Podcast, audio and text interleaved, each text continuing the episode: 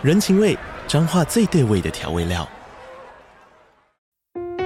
人，你在这端，我在那端，各自忙碌又相互牵挂。情，街角的吵杂声传递温暖与思念。味，是从每一个转角飘出的乡愁。这里是彰化县政府 Pocket 节目《彰化早咖》，我是主持人内克。从彰化大小事各具特色到旅游攻略，透过轻松有趣的访谈，带着大家走进最在地的早咖。准备好了吗？彰化的故事，我们说给你听。以上为彰化县政府广告。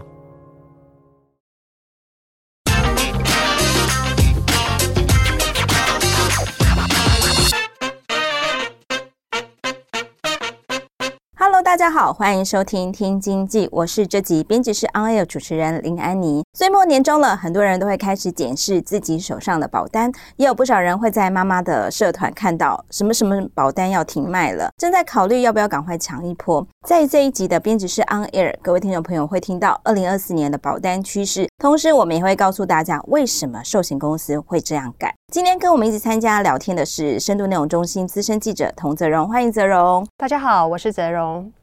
好，先来问一下泽荣哦，因为泽荣最近做了一套这个有关这个寿险大帝国的专题哦。最近呢，金管会有一道新的规定，叫做禁止拿这个老本来发股利。请问这道规定是在说什么？为什么听说有很多寿险业为主的金控公司听到这个都害怕了？这个要讲哈，金控股呢是很多存股族的最爱，会去存股最重要的原因就是希望能够有固定的领息嘛。对，那金控股每年的配息都还是蛮固定，而且都还不错，殖率率大概都有百分之三到百分之四，那个比定存要好，所以就成为很多存股族或是退休族很重要的收益来源。但是二零二二年以当年状况来讲，是全球的投资市场不是很好，有很多金融股可能拿不出钱来配息。那这个不只是股民可能会哀嚎，甚至有人会说，那我就不要要卖股啊，可能就会冲击到股价。那这种情况又以以寿险为母体的金控公司情况最为严重，因为寿险没有办法上。缴盈余给金控嘛，就发不出股息，所以金控就会想说，那我就拿资本公积，或者是拿法定盈余公积来配息好了。那今年二月的时候，就今年初嘛，那金管会那时候还没有配息嘛，对，那金管会就宣布说，呃，你各家金控也以资本公积或法定盈余公积来配发现金股息，你只需要。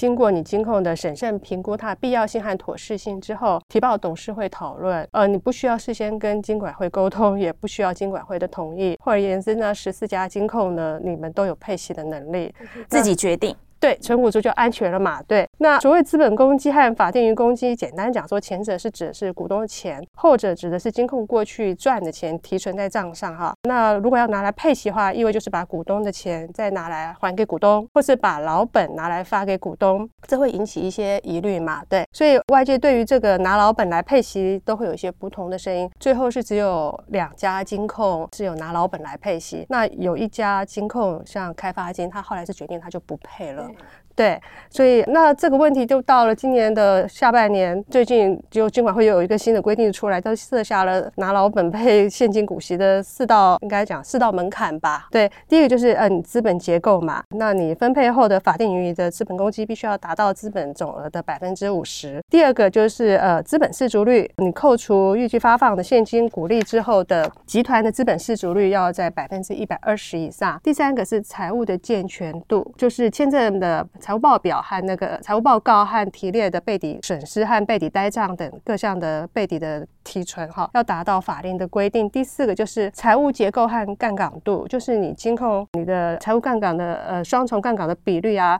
负债占资产比率和财务杠杆度哈，你都要低于同业的水准。这样一算下来，好像是这个四道命令都下来之后，呃，看起来是十四家的金控是没有一家是全部达标。就是嗯，要拿老股来配，拿老本来配，对，就不太可能。这样简直就是一个政策大翻转嘛！上上半年的时候，可能金管会说，哎，请大家审慎评估，然后算一算，有的人可能想说，哎，我今年的这个这个收获利的状况不是挺好的，但是我又想要撑住我的股价呢，很多人就动念头到这个老本或是股东的钱，哎，来还是要发股利嘛？因为台湾人股民实在太爱股利了，没有股利的话，可能就没有想要存这只股这样子。对，但没想。到到下半年哦，就是这个这个叫风云变色嘛，风云变色之后，这个金管会就设了高门槛，反而十四家金控都不能这个配发股鼓励了，不能拿老本来配发鼓励了。明年可能就会。嗯如果没有达标的话，就会是这么这对哇！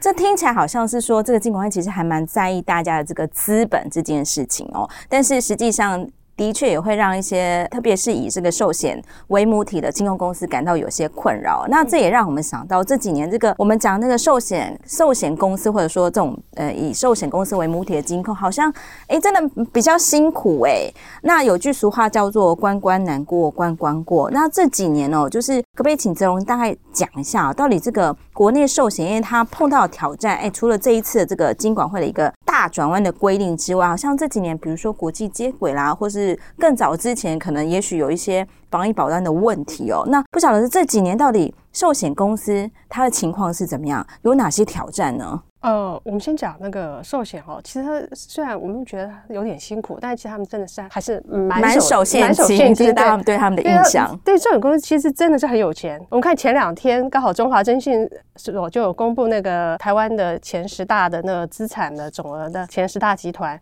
前面前十大四个四大就是都是金控或者是寿险公司嘛，像。第一名是富邦集团，第二名是林园集团，就是国泰，第三名是中信金，第四名是台湾金控，是官股啦。对，你看我们前三名，国泰、富邦的寿险都很大。哎，那个中信金也有，他后来并购了台湾人寿，对，所以它也是寿险也是前几大。台湾金控它也有台银人寿，是稍微小了一点，但我们可以看得出来，从这边就可以看得出来说，寿险公司真的是满手的现金。那你寿险公司你收到保费，每一笔保费可能好几万几呃十几万，甚至上百万都有可能嘛。对，那如果如果是趸缴的话，就是你，但是你保费收收进来之后，呃，你不是光是只是你满手的现金嘛？对，你就保费收进来之后，你就呃，应该也不能转存定存吧？这样收益率好像太低了，呃、会不会？对对对对，所以呃。所以这个保费收进来，加了就是保险公司要负清偿的义务嘛。对，就是从性平的角度来看，台湾寿险业的产业风险其实是属于略微偏高的，相较于国际之上哈。问题就出在我们的资本的水准是比较弱。你的资本分数如果是呃从一到八分，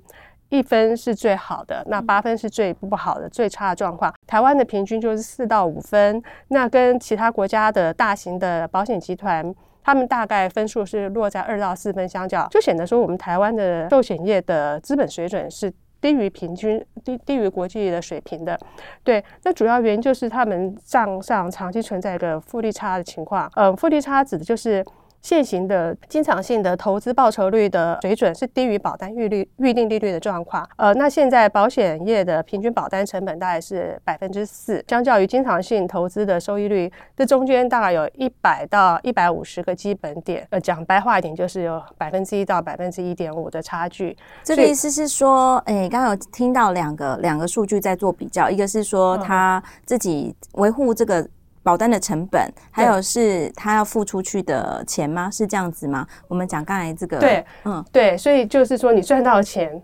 对，不够你不足以你未来偿还这张保单，这张保单，所以你就会有一个复利差的状况。所以你如果这样的话，你保险公司你收越多钱进来，你责任越重大，所以你将来要。负担的也就越多，所以就是一个负利差状况，所以就是台湾的保险业，他们整个就是等等于说是资产的风险是比较高的。哇，这样听起来真的收了这么多保单，虽然现在蛮蛮开心的，满手现金，但是可能十年、二十年后，当你要去偿还这些保单的时候，你会发现其实你要付更多的钱给这些保护，这样子。对，另外还有一个问题哦，就是呃，台湾的寿险业的财务杠杆比率也比较高，然后海外投资就海外铺险的比重也是比较高。因为以那种高高风险性的资产，像股票来讲，它占了总投资的大概百分之十到百分之十二，这个是高于亚太地区，像譬如说日韩其他国家的寿险业，所以就变成说，我们台湾的寿险业，你比别人更容易受到市场波动的影响。那我们现在再来讲另外一个，就是海外投资的比重比较高，占了资产总资产快要七成了哈，这个也是比日韩高很多。主要原因当然就是因为台湾的呃我们国内的一个投资管道比较有限，所以我们债券市场又不够的多元化，所以保险公司就你就只好往海外去发展。对，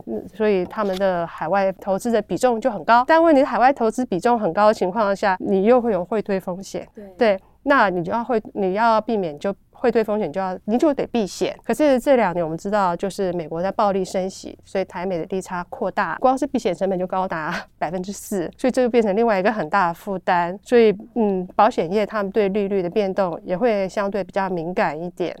对，所以。一路听到现在，就大家可以理解哦，为什么刚才就会讲到说那个金管会他会比较这个，诶，下半年突然比较一个保守的态度去看这个呃金控公司把老板拿出来发鼓励哦，因为感觉哦这个。台湾的这个资本啊，就是体制的问题哦，就是感觉这个就是寿险公司啦，或是说台湾一些比较大型的金融公司，尽管会去担心它的这个资本方面的风险哦。刚好特别提到像寿险公司啦，因为可能因为国内这几年，像其实过去好几年都在讲说，哎，怎么怎么鼓励这个国内这个满手现金的寿险公司来投资什么公共建设，好像有人这样说过，有人说，哎，我们是不是可以鼓励他们来投资长照啊等等的？但其实这个因为保险公司他们手上拿的钱实在是太多。他们都会很很妥善去计算那个投保率，其实法规对于他们的这个投保其实也是有严格的规定哦。所以说，其实这几年虽然说政府有一个想法，希望说，哎，看看保险业这么丰沛的资金，可不就在国内投资，促进这个。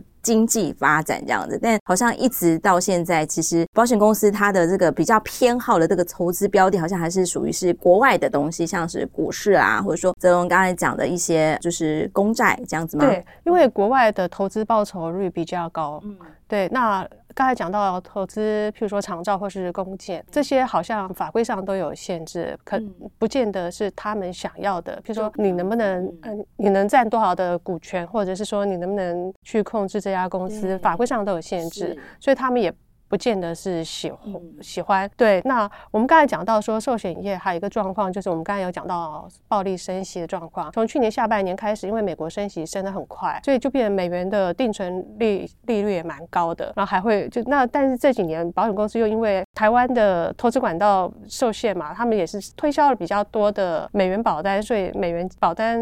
卖的也蛮好。然后结果就因为定存。的利率又可能又比那个美元保单还要高，所以又有人的那个美元保单又开始解约。对，前阵子有听到很多的这个美元保单解约潮。你看嘛，现在美国基联邦基基金的。基准利率大概是百分之五点二五到百分之五点五，但是保单预定利率才多少？才二点七五到百分之三，那中间当然就是保单预定利率就比较低嘛，对，所以呃，就很多人就会想说，那我不如就放定存，我不要放美元的，所以就还是有一股嗯，就不要放美元保单，所以还是有一股保保单的解约潮啦。这也让寿险公司应该觉得还蛮哎，有一个小失血这种状状况。对，那时候就有人还形容说，哎，我们以前只听到说银行会挤兑，哎，整个保险公司也会挤兑，对，大家就是呃拿纷纷拿着我的保单要来解约，就会变成哎，很那真的是，反正就是个很奇特的现象。对，哎，保险公司也会发生这种大家抱着我的保单来解约，对。不过整体而言，呃。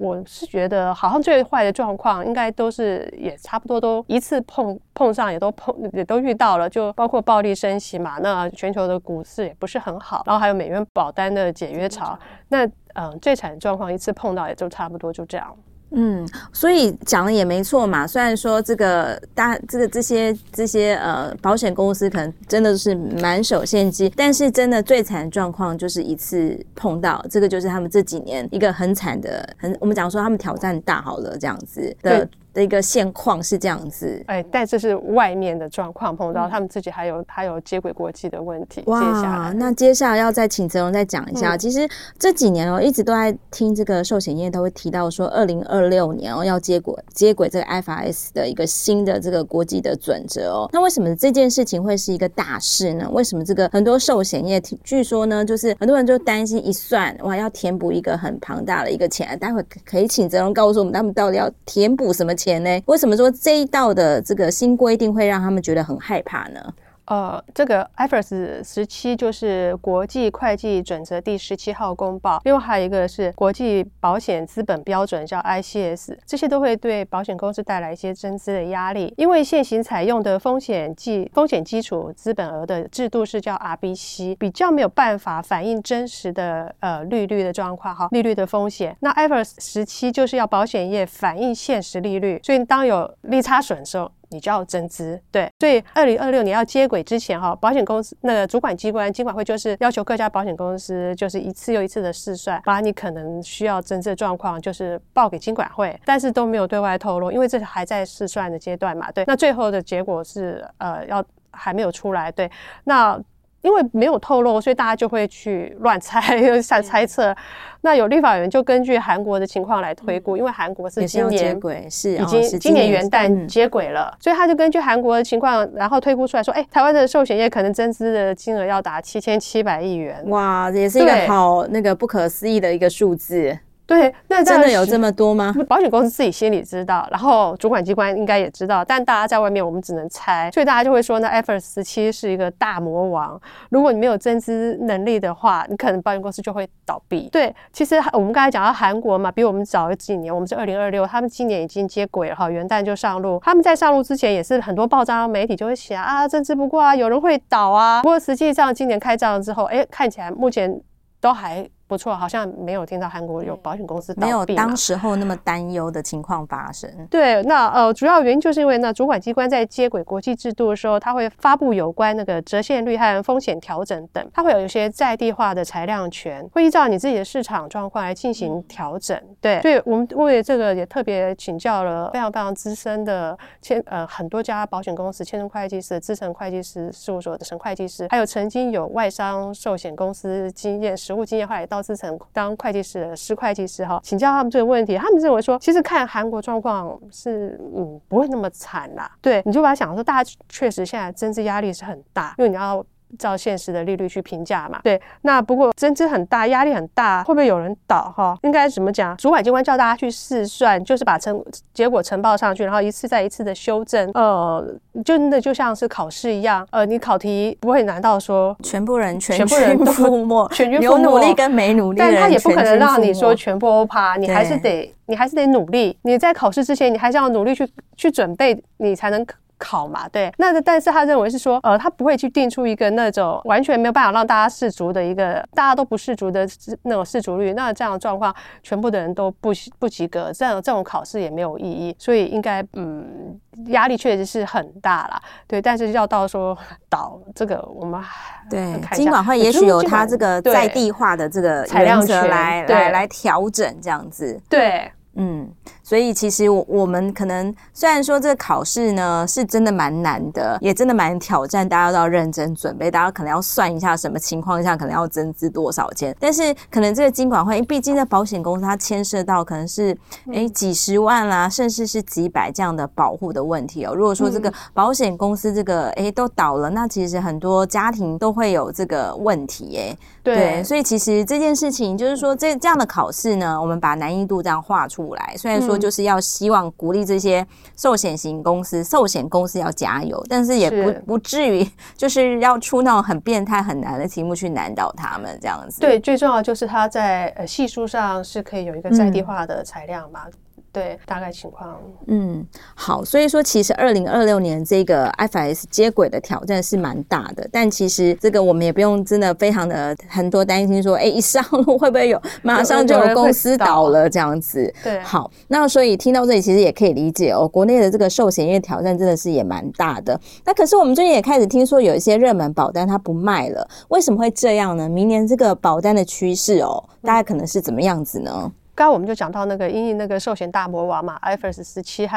ICS 的来临，保险公司有很重要一件事情，就是它的资产和负债必须要匹配。所以保险公司你有多少保费进来，你要想办法赚多少的钱。对，除了因应你日后的清偿能力，还有你至少你当前财务报表要过关。对，所以那长年期的储蓄险，保险公司可能未来就比较难做，因为现在是市面上。没有那么长期间的一个投资管道，而且它的那个收益率又能够那么的稳定的情况下，这种跟利率挂钩的商品，以前它的负债都藏在那个水底下，对，那现在以后就是要到。搬上来给人家看，所以呢，保险公司可能对那种储蓄险就会更审慎的来决定他要不要再发行这种产品。对，那首当其冲的就是新台币的储蓄险，因为我们有提到说，台湾你的投资市场就是非常浅，很不容易找到长期而且报酬率又稳定的一个投资管道。嗯，那讲到明年呃未来的一个保险市场的状况，还有就是也是因应这个接轨国际制度嘛。那前几年因为投资市场不好，那呃投资呃投资型保单销售也没有说很理想。不过因为投资型保单它对保险公司来讲是属于一种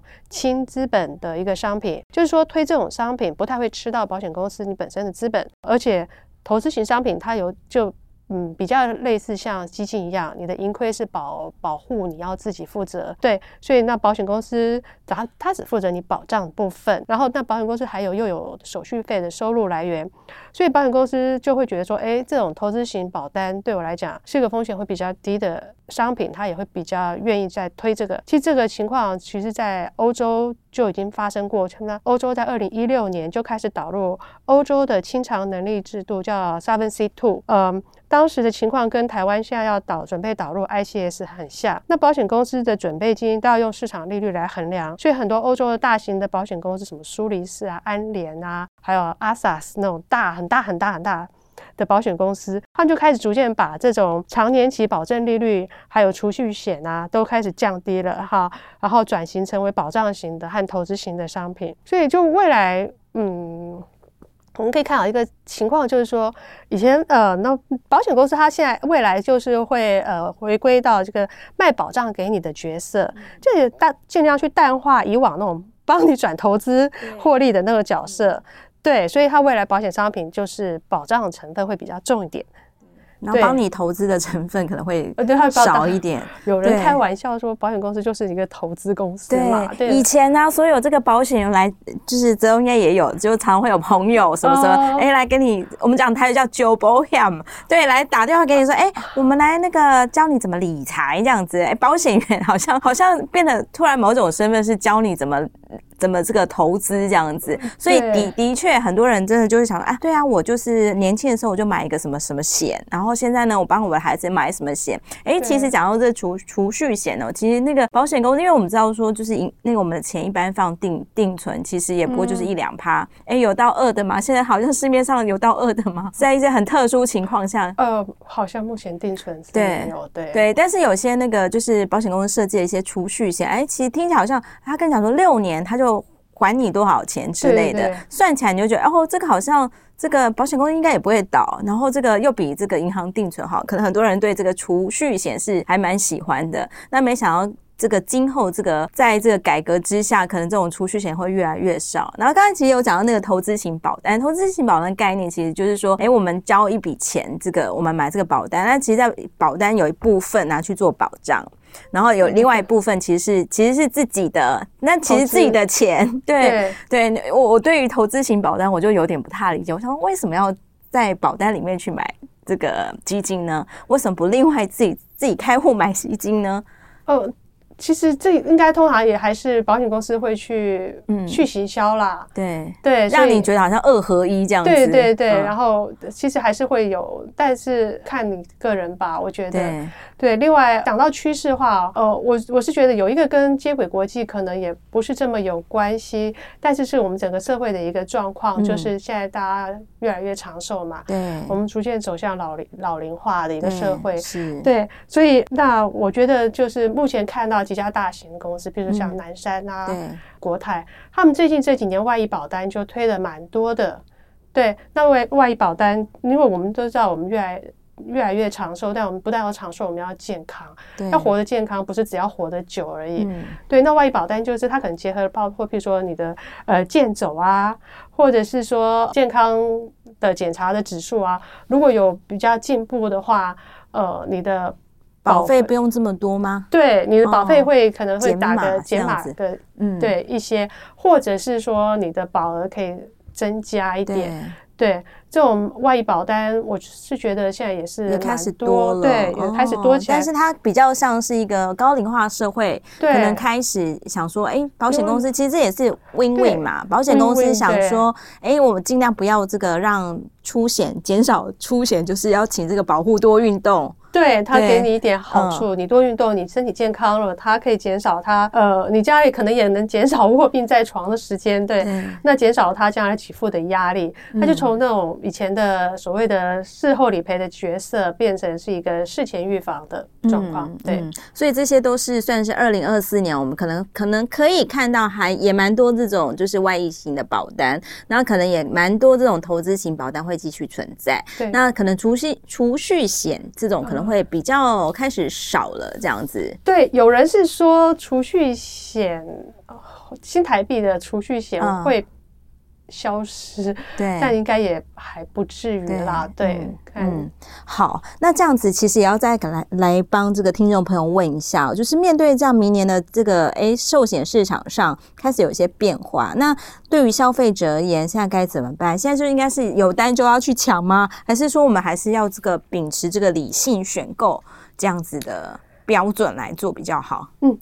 我们刚才就讲到说，大家会担心说未来有什么保单会因为这个国际会消失哈。我们针对这个问题也有请教过，嗯，正大保险系教授，他也是正大商学院副院长彭金龙老师，他就表示说，呃，市场不是卖方说了算，对，呃，就算是有某些商品，我们刚才讲到那保险公司负担会比较大，他不想卖，估计也不会说全部都不卖，因为只要他认为说只要市场有需求。商品就不会完全消失，只是销售量可能会明显下降，还有你看到的商品也不会跟现在长得一样，对。就不是这个现在这个样子。他打一个比方，我觉得还蛮生活化。就好比是呃牛肉面馆嘛，那你主力商品当然就是牛肉面。可是你如果牛当牛肉的价格飞涨，呃，你卖越多牛肉面，你可能赔越多钱的时候，牛肉面馆可能就会想说，那我改供那种比较容易赚钱的小菜和汤面。可是牛肉面馆不可能不卖牛肉面，只卖小菜跟汤面。对，因为这个。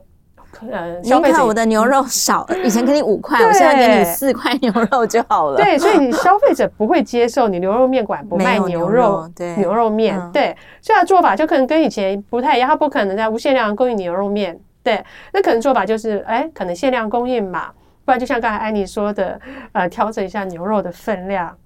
那呃，就我回归理性的看，说你要不要抢一波哈？这个嗯，到二零二六年接轨国际之间，保险公司它的商品可能会不断的在做调整，基本上可以预期的方向就是，呃，新台币的理财型商品确实就是会减少，那新发行的保单也可能会朝上什么健康险啊、寿险保障型的寿险为主，对，但是我觉得说有些人他还是嗯，不是每一个人都很善于投资。那保险它还是有呃有一定的保证的程度在里面，所以它当做呃理财的工具的角色很难被完全取代啊。对，所以就像是利变型商品，应该就是大家比较常讲的比较偏储蓄险的东西，应该也还是还是会在这个市市场上还是会有。对，要不要抢一波？我们不要只看利率的问题嘛，因为大家。还是要回归自己的资金调度和那个财务规划的需求。是是是，对你说我们比利率的话，你看，就像我们刚才讲的美元保单的解约潮，大家在比，哎，确实你美元保单跟美元定存来比，你的美元保单的利率就会输了。可是你要记得，你的保单里面还有保险的成分在里面，所以你光比那个利率，好像也也不是说很。很恰当，对，所以我觉得要不要买，就实际上看你有没有有没有这个多余的钱，因为保险它的时间是比较长的嘛，对不对？那你如果中途解约，你就会有一些损失，对，所以你看你自己的资金的调度，还有你有没有多余的钱。例如说，还有就是像，比如说像我们这样讲，保险公司也比较希望推美元保单，因为它比较好拿到海外去投资。可是你有没有实际上美元需求？这也是你要不要跟跟进抢一波的原因的的考量点，对，对哇，所以说其实我们在讲投资这件事情，其实没有这么简单哦，就是我们只是想说是一个高利率，所以会有高报酬，可能不是这么简单。对，有时候可能要想一下，哎，这个币别的投资是不是真的？哎，我们是不是到时候真的会有这个这么多的这个美元的需求？是。那又或者说，比如说一个一个投资，它可能投资下去就是好几年，甚至有人可能是十年、二十年这样子的布局哦。嗯。那可能要考量一下自己的这个钱。的来源够不够支应这十年二十年的这个是的付出哦。嗯好，所以这个保险这个就是有提醒我们呢、哦，还是。要这个理性选购，还是要做更多的考量，是会比较好的。嗯，好的，今天我们谢谢泽荣来节目当中跟我们分享，希望对听众朋友们有所帮助。如果有兴趣，都可以到我们《今日报》的网站来阅读相关的文章。喜欢我们的节目，也不要忘了给我们五颗星的评价。如果有任何想要听的题目，或是对本期节目有任何的问题，也欢迎在底下留言或是来信告诉我们。好，我们今天谢谢泽荣，也谢谢各位听众朋友的收听，谢谢大家。